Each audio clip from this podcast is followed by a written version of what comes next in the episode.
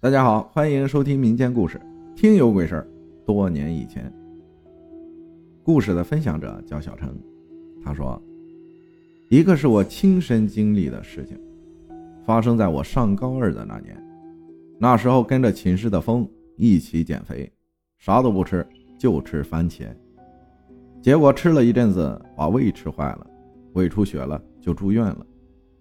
我是单亲家庭，住院以后。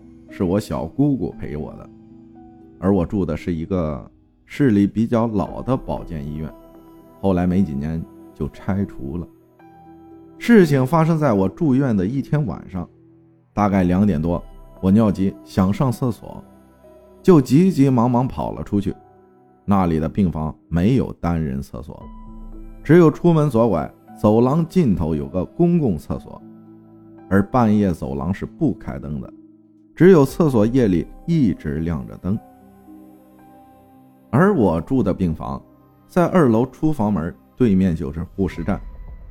拐弯笔直走，我急匆匆地跑到了厕所，就进入了第一间门。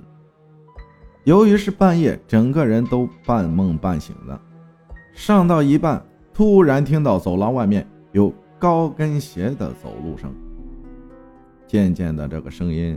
由远及近，我有点纳闷，大晚上的上厕所为什么还穿个高跟鞋？但也没有多想。慢慢的，高跟鞋的声音越来越近，最后停在了我的厕所门外。我再一次觉得很奇怪，旁边还有还有两个空的小间可以上，为什么偏要在我门外等？上完后。我冲了下厕所，就起身拉上裤子，打开门准备回去。但是问题来了，拉开门居然什么都没有，什么都没有。我有点懵，因为高跟鞋声音最后明明白白的停在我这间的门外，现在居然没有。在这儿我要说下这间厕所的构造：走廊进来是两个洗手池。右拐女厕所，拐进来右手侧是一个公共洗澡间，再往里拐是三个厕所小间，对面两个放杂物的小间，然后是一个小窗户。我的好奇心上来了，就把所有的小间、洗澡间、杂物间全部打开看了一遍，甚至窗口也探头看了看下面，结果什么都没有，别说人影了。当看到离出口最近的洗澡间也空无一人的时候，我整个人一下子清醒了，头皮发麻，浑身鸡皮疙瘩全起来了，忍着极度的恐惧，快步走到走廊，朝外看了一眼，还是没有。感觉一下，整个人吓到崩溃了，狼狈的狂跑回病房，躲在被子里瑟瑟发抖。后来几天。我白天上厕所都是拉着我姑姑陪我去的。这故事虽然过去十几年了，但是每每跟别人讲起，我都会起一身的鸡皮疙瘩。第二个是我爸爸亲身经历的故事，由他口述讲给我听的，发生在早年我爸爸下乡的时候。我爷爷奶奶一共六个子女。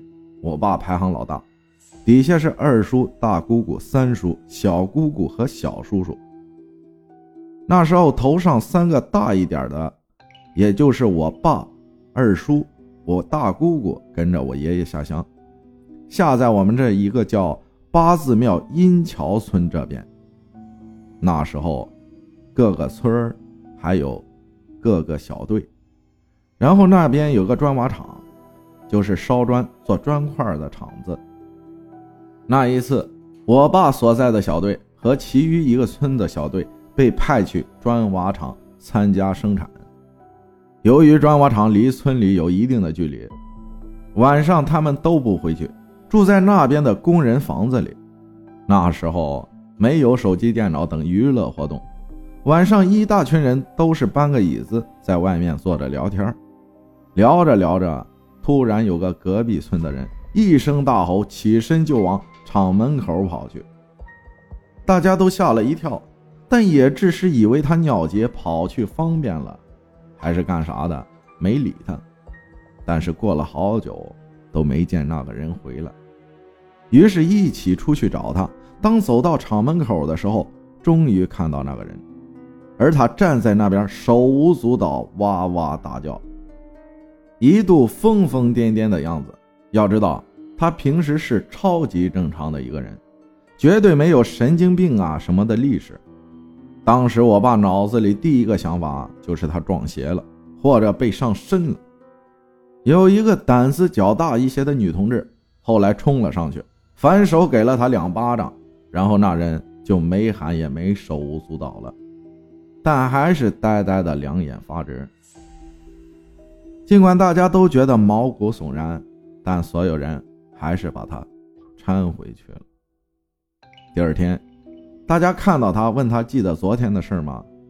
他说：“其余的不记得了。”只隐隐约约记得那时候跑出去，满眼望出去，四周好多房子，而每个房子旁边都有人，男的、女的、老的、少的，很多很多。